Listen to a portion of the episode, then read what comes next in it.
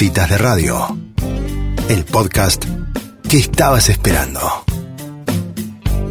Bueno, ahora sí estamos al aire, una nota muy esperada y buscada. Estamos en comunicación con Carlos Manzoni.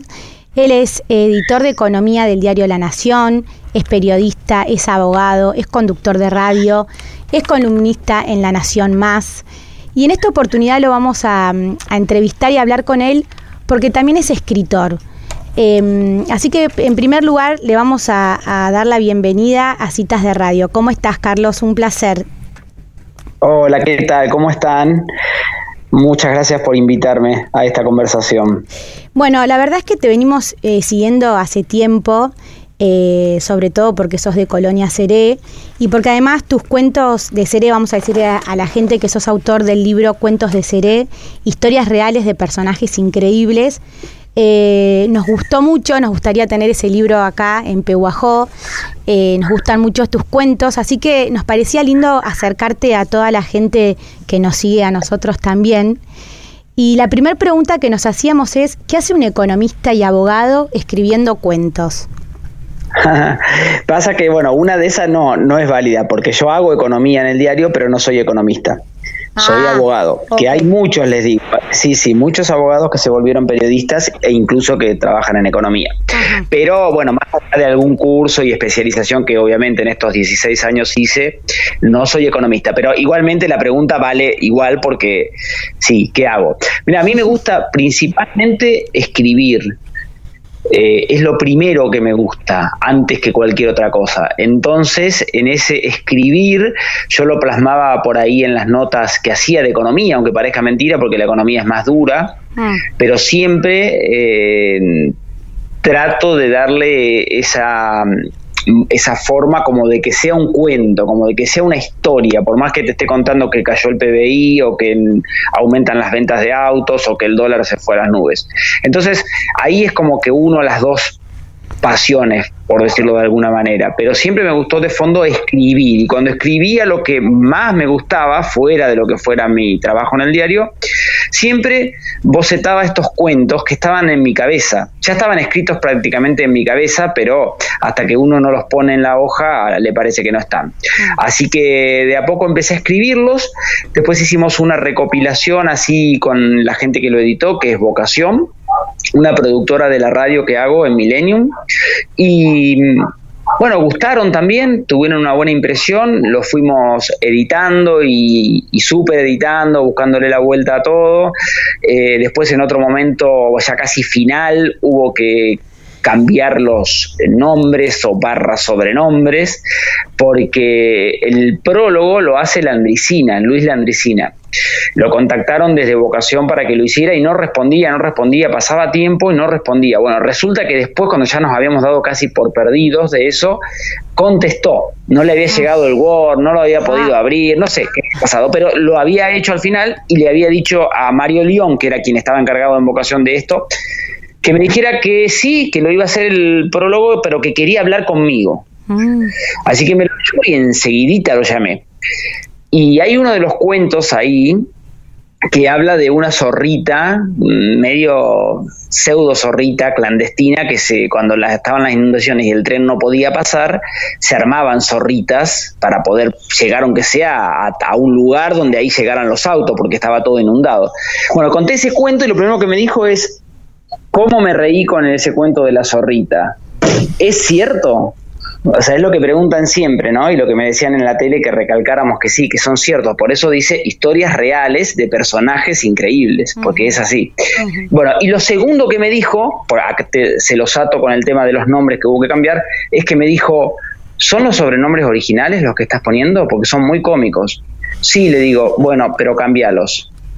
Cambialos. Dice, cambia los sobrenombres y cambia los apellidos, porque tengo años de estar por los pueblos y que me paren para decirme, por favor, don Luis, cuente la historia del abuelo. Sí, lo, digo y después me hacen lío. O se enojan.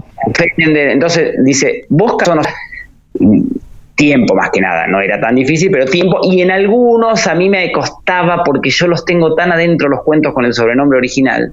Claro. Lo mismo me pasa en la tele Mm. Para mí los cuentos dan más risa con el sobrenombre original, pero es algo que me pasa a mí. El que no lo sabe, el que lo ve, está acá en Buenos Aires o donde esté, no le va a pasar eso. Quizá le da igual. Pero bueno. Carlos, y te escucho cuando hablas y además tus cuentos y digo, eh, qué talento tan grande también tu observación, ¿no? Porque rescatar todas esas cosas que, que por ahí parecen imperceptibles y que después hacen un cuento como muy espectacular que uno puede estar situado en el lugar que describís y en la escena. Eh, ¿Siempre fuiste consciente de esa observación, esa observación, que, o sea, observador que eras o que sos? Sí, pero casi como algo natural, me parece a mí. Sí, pero creo que la persona de pueblo es bastante observadora. De hecho, por eso los sobrenombres. Por eso los pueblos todos tienen sus personajes con sobrenombres, porque la gente es muy observadora y sobre todo observador de los rasgos de, los otros y bueno, por eso siempre hay que aclarar que es humor, porque también hoy se puede en algún momento tomar a mal, pero que en los pueblos se vivió haciendo eso toda la vida, o sea, te veían algo, una forma del cuerpo, una forma de correr, eh, rulos o no rulos y ya te ponían un sobrenombre, o sea, eso era así. Entonces eso viene también de una observación, ¿no? Creo que se observa mucho en los pueblos. También debe ser por el tiempo que tiene uno en los pueblos, porque me acuerdo de estar, por ejemplo, tardes eternas sin saber qué hacer. O sea, ya nos habíamos cansado de jugar al fútbol, no tenías nada que hacer más que quedarte en la vereda mirando. Sí. Y, se y, uno se entretiene, ¿no? Estando en la vereda mirando, porque por ahí surgen estos nombres que vos decís, que después no puedes eh, no pensar en esa persona sin ese sobrenombre. Digamos, existe otra vida en la vereda también. Sí, sí, sí, totalmente, totalmente. Pero bueno, un poco sí, de ahí viene la observación eh, y todos rescatan eso del libro. A mí es como verte jugar al fútbol a vos mismo, o sea, uno lo hace naturalmente, pero sí, todos rescatan que hay como una descripción muy, como que les parece que están ahí. Lo mismo cuando estoy en tele, no sé si ustedes han podido ver algún programa de tele, pero también dicen eso, que como que llevo a la vida de pueblo, exactamente como es. Así es. Eh, Carlos, ¿qué tal? Soy Elisa Peirano, mucho gusto. Hola Elisa, ¿cómo estás? Justo cuando dijiste eso de, la tele y de los cuentos, eh, observando algunos capítulos de La Nación Más, es como que viene la televisión con su ritmo, con su dinámica y demás, y vos te pones a contar el cuento y es como que haces una pausa temporal y todos se callan y te miran y después vas contando el cuento y, ves como que vas atrapando a los a los porteños. a los, otros, sí, a los otros miembros de la mesa no y a veces te quieren interrumpir y no los dejas o sea cuando alguien te quiere interrumpir como que como que te das cuenta y no no y se, se genera como un como una especie de microclima dentro del clima de la televisión que es muy especial no sí sí porque para mí primero que lo preparo mucho. O sea, lo que ustedes ven 10, 15 minutos de un viernes, está muy repasado, muy, muy, muy, muy, muy estudiado, muy cada, cada párrafo yo lo escribo, yo además de tenerlo en la cabeza, porque son historias que han pasado, la, tanto la universal como le llamo yo, que es la que, la que pasó en, por ejemplo, si hablo de Alejandro Magno, bueno, hablo de Alejandro Magno y después hablo del Alejandro Magno del Seré. Bueno, tanto esa de universal de Alejandro Magno como la otra, yo estoy todo el tiempo, o sea, desde el lunes hasta el viernes haciendo ajustes y mirando qué le puedo agregar en este párrafo, qué gags le puedo meter en el otro. Y bueno, y se produce un cambio muy grande. Eso me dicen todos, yo no me doy tanto cuenta, pero cuando paso de contar la historia universal a contarla de seré. Claro. Me dicen que hasta cambio la tonalidad. Pero bueno, volviendo a lo que decías, es eso, sí, a mí, a mí me parece, eso va en contra a veces de, lo, de la televisión, pero hasta ahora lo he logrado. Claro. Eh, a mí me parece que no tiene que tener interrupción, pero no porque por un capricho o porque sea el rey, digamos. Yo creo que es o va así o no va. Claro, sí, sí, es un hilo, es un hilo, tal cual. Porque es un hilo, claro, yo tengo como un hilo en la cabeza, como un cantito que yo ya sé, es como si a un tipo vos, eh, a, un músico en el medio le cambias algo. Entonces se hace muy difícil, eh, pero bueno, nada, igual los compañeros lo interpretan, a veces meten, o sea, una cosa es a veces un comentario que va como con la ola, que va, que va por arriba de la ola y le agrega, eso sí le suma al relato. Y otra cosa es interrumpir, es decir, ah, pero en ese caso, eh, ¿era en el año 1970 o en el año... Mil... Ya está, ahí te mató. Sí, sí. sí, tal cual. Em, Carlos, para, para los que no, no conocen Colonia Seré, Eh, brevemente, ¿cómo, ¿cómo nos puedes hacer conocer este lugar tan especial para vos? ¿Cómo lo describís? Bueno, yo describo el Seré en los cuentos del, 70 y 80. Esa fue la postal que quedó grabada en mi cabeza, por más que yo después seguí yendo, porque fueron los años donde yo más viví. O sea, lo peso y en cierta y en cierta parte lo que también yo tengo en la cabeza es eso. Pero duro yo siempre juego con esto, sí, se puede decir que Seré tiene 4 cuadras por 8, 700 habitantes, que está a 500 kilómetros de la capital federal y que pertenece al partido de Carlos Tejedor. Esos son los datos duros. Ahora, adentro de eso hay todo un mundo mágico que está en la cabeza de cada uno de los que vivió en Seré en algún momento. A mí me tocó las décadas del 70 y 80 y es lo que más o menos trato de plasmar en el libro. En la tele yo voy recogiendo historias de distintas épocas que me acercan gente más grande, nuevas generaciones, es más amplio, pero en el libro son prácticamente historias de las que yo viví en serie que fueron esas épocas, 70 y 80. Y bueno, como ustedes se pueden imaginar, eh, un pueblo muy chico, donde nos conocemos todos, donde jugabas al fútbol en la calle, donde también te hacías tus canchitas porque tenías ganas en algún momento de que los pocos autos que pasaban no te complicaran, eh, donde pasabas hasta la tardecita y cuando ya no se podía ver más porque no había más luz solar, te ponías a cualquier otra cosa a jugar.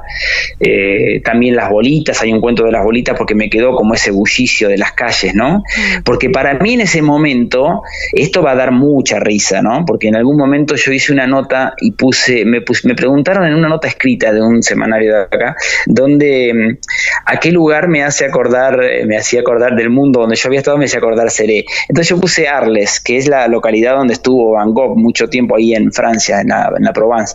Y, pero, pero lo puse porque, digamos, tenía que ser algo que fuera como insólito, pero también puse Arles porque tiene calles de tierra, porque me pude tirar en la plaza un ratito sobre el césped, mm. bueno, por un montón de cosas más. Y creo que alguien leyó esa nota y cargándome dice, listo, ya cuando leo que comparaste Seré con Arles, ya dejo de leer la nota. Entonces ahora iba a ser, porque ahora les iba a decir que para mí, en mi cabeza, Seré era un barrio de Nueva York del principio de siglo, cuando todos los chicos, el bullicio, el que pasaba con la carne, el que pasaba con el carro, el que pasaba con... ¿No? Pero claro, por eso les hice la advertencia, no corten la nota ahora, porque ya cuando alguien dice, seré Nueva York, eh, pero bueno, yo para mí las calles eran eso. Si yo lo viera hoy, si a mí me trasladaran, pero con la cabeza de hoy, viviera ese momento, seguramente no sería igual. Claro. ¿Y qué, cuál es, qué época de tu vida fueron esas dos décadas que nombrás que es como tu recurso digamos, simbólico de lo que fue Seré. Y es la infancia y la adolescencia. Claro. Porque yo nací en el 72, ah, así que sí, es la infancia y la adolescencia. A los 17, 18 ya me vine a Buenos Aires. Eh, así que bueno, son esas dos etapas, son importantes. Carlos, si tenés, tus amigos de la vida son de Seré o dónde están tus amistades?